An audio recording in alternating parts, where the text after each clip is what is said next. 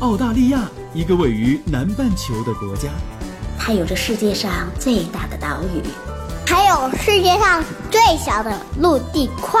当然，它也有着最适宜人居的自然环境和最多元文化的融合。这是我看到的，也是我看到的。你好，我是甜甜圈，五岁女孩的妈妈。我是五岁的美拉拉。我们在澳洲，在路上。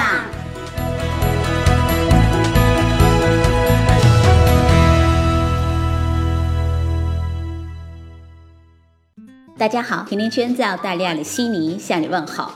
从复活节的假期旅行回来了。我收到了一个叫做小林的听友啊给我发来的信息。小林是一位居住在日本的中国妈妈，她问我，生活在澳洲的华人以及孩子们有没有受到过歧视？他们会不会被歧视？他们愿意主动的说自己是中国人吗？他说，在日本啊，他的孩子辅导班的老师就问他十六岁的女儿：“你的父母是中国人吗？”他的女儿竟然回答老师说：“不清楚。”他知道这事儿之后，就非常严厉地批评了他的女儿。他还说，虽然他知道这是在日本的普遍现象，但是他感到很悲哀，也很无奈。他觉得在日本表面上是没有歧视外国人的，但是实际上，除了欧美国家的人，那其他国家的人们都会被有些看不起。所以这一期，我想和大伙儿聊聊关于种族歧视的话题。澳洲有种族歧视吗？在澳洲，华人需要了解的十八 C 条例是什么呢？我觉得所有在澳洲的华人以及计划来澳洲的人都应该了解一下十八 C 的条例。你有被歧视吗？这似乎是个比较敏感的话题。我记得之前有做过一期节目说鄙视生物链，当时听友给我留言特别多。在国内似乎歧视也是无处不在的，大家一定都听过这么一种说法吧？北京人看全国人民都是下级，上海人看其他地方的人都是乡下人，而广州人认为除了自己，其他人都是北方人。这恐怕是用来形容本地人和外地人之间所谓的区别最最经典的一句话了。地域的差异形成了人和人之间沟通的差异和隔阂。再放大一点说，任何一个国家、民族与异族人的融合，都需要经历漫长的磨合，因为人天生都是更加容易接受同类而排斥异类的。在澳洲居住的这些日子里，偶尔也会在媒体上看到有亚裔原住民被歧视的。个案报道。不过整体而言，现在的澳洲多元化的融合以及包容性还是不错的。我也曾经听过第一代老移民给我讲当时的故事，常常走在街上被种族主义者就指着鼻子骂，却只能哑巴吃黄连。开口说话的时候啊，最好就说英文。跟现在的澳洲比，简直就是两个世界了。我想。这和现在的澳洲是一个移民大国有很大的关联。比如说，现在澳洲已经有两百多个不同国家和地区、不同肤色、不同种族、不同宗教信仰、不同文化背景的人生活在这儿。那其中有数据说，百分之四十五的澳洲人是出生在海外的，或者父母当中至少有一个是在海外出生的。而现在啊，华人的人口已经达到了一百二十万了，占到澳洲总人口的百分之五，是除了英译之外的最大族裔了。那中文也是除了英文之外的澳洲的第二大语言了。澳大利亚统计局甚至还预测，到了二一零零年，英译、爱尔兰裔的澳洲人所占的比重啊，还会大幅的下降，因为新移民的这些生育率相对比较高。我觉得还有一个比较重要的原因是，澳洲作为移民社会，当遇到这一类事情发生的时候，华人以及其他的种族的人们都会非常的团结，一起来发声。比如上个月就关于反对十八 C 修订案，这就是一个非常重要的案例。那当时啊，联邦政府宣布同意要修改十八 C 条款的时候，就立刻引发了各个少数族群啊众怒和抗议。呃，悉尼的华人呢上街游行，那参与游行的还有很多民族社区的友人们。所以最后啊，澳洲的参议院以三十一票反对、二十八票赞成，否决了十八 C 条款的修改议案。这件事儿给了我非常大的触动。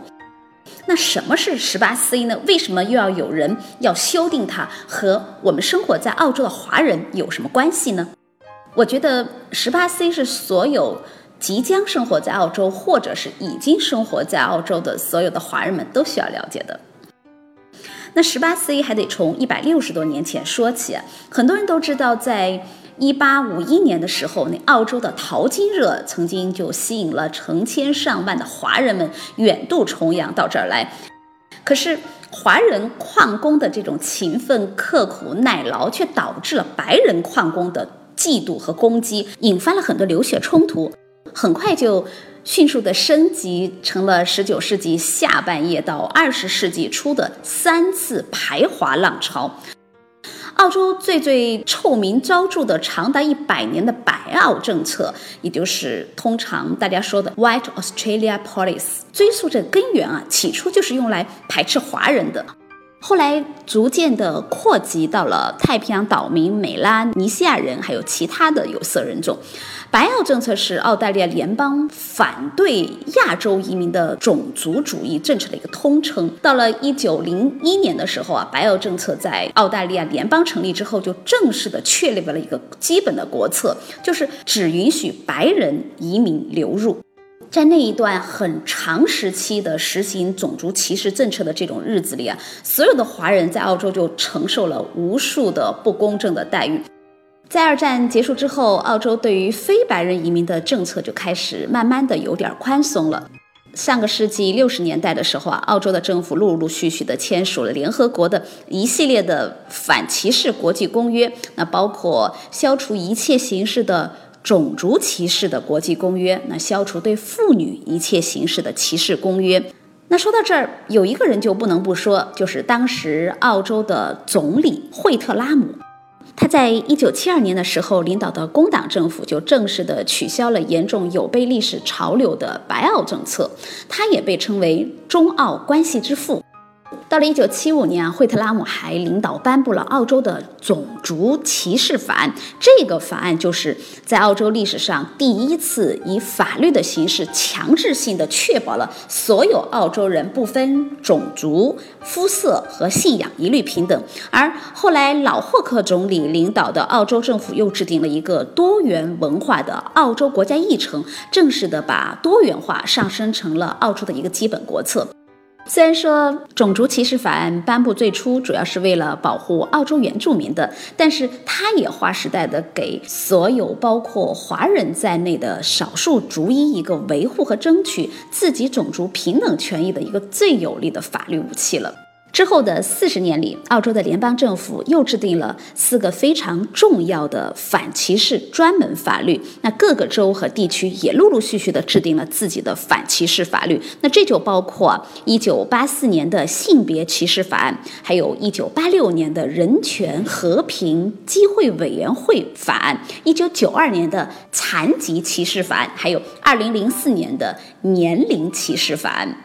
政府也专门的成立了人权和平等机会委员会，用来专门处理这种歧视争议案件的发生。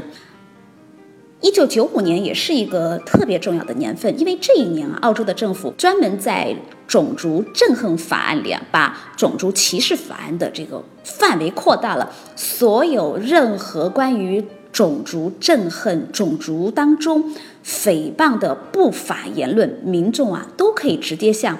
这个刚才我们所说到的人权与平等机会委员会去投诉和举报，而十八 C 就是种族歧视法案当中的一个条款，它规定了因肤色、出生地或种族而公开冒犯、羞辱、侮辱及恐吓个人或一些人的行为都属于非法。随着这一系列的反歧视专门法律的实施，那么多元文化主义和多民族和谐的政策也开始在澳洲的社会慢慢的被接受了，并慢慢的渗透到了社会的各个领域。所以呢，每一年的三月二十一号就是澳洲的和谐日 （Harmony Day）。这一天啊，学生们不用穿校服，啊，要求他们都穿着自己国家或者是自己民族的传统的服饰来上学。社区里各种种族的联欢活动也特别多。我记得上个月的这一天，我给美拉拉穿的是我们中国的汉服去上学的。但是为什么又要有人提出要修改十八 C 呢？修改十八 C 的这个风波的导火索啊，要从两年前昆士兰科技大学的一场纠纷说起。当时，三名在校的学生就使用了学校专门为原住民学生准备的电脑室。后来呢，一名学校的管理人员要求他们离开，这三名大学生当然就很不开心了。于是，他们就在社交网络上发泄了一个小情绪。他们说：“我不知道白人至上主义者实验室在哪里。刚刚被赶出一个没有标明的原住民电脑室。昆士兰科技大学通过隔离制止隔离吗？结果啊，这些言论就成为了有种族歧视倾向言论，被起诉了。”但并没有人通知他们。一年后，他们才知道自己被起诉了。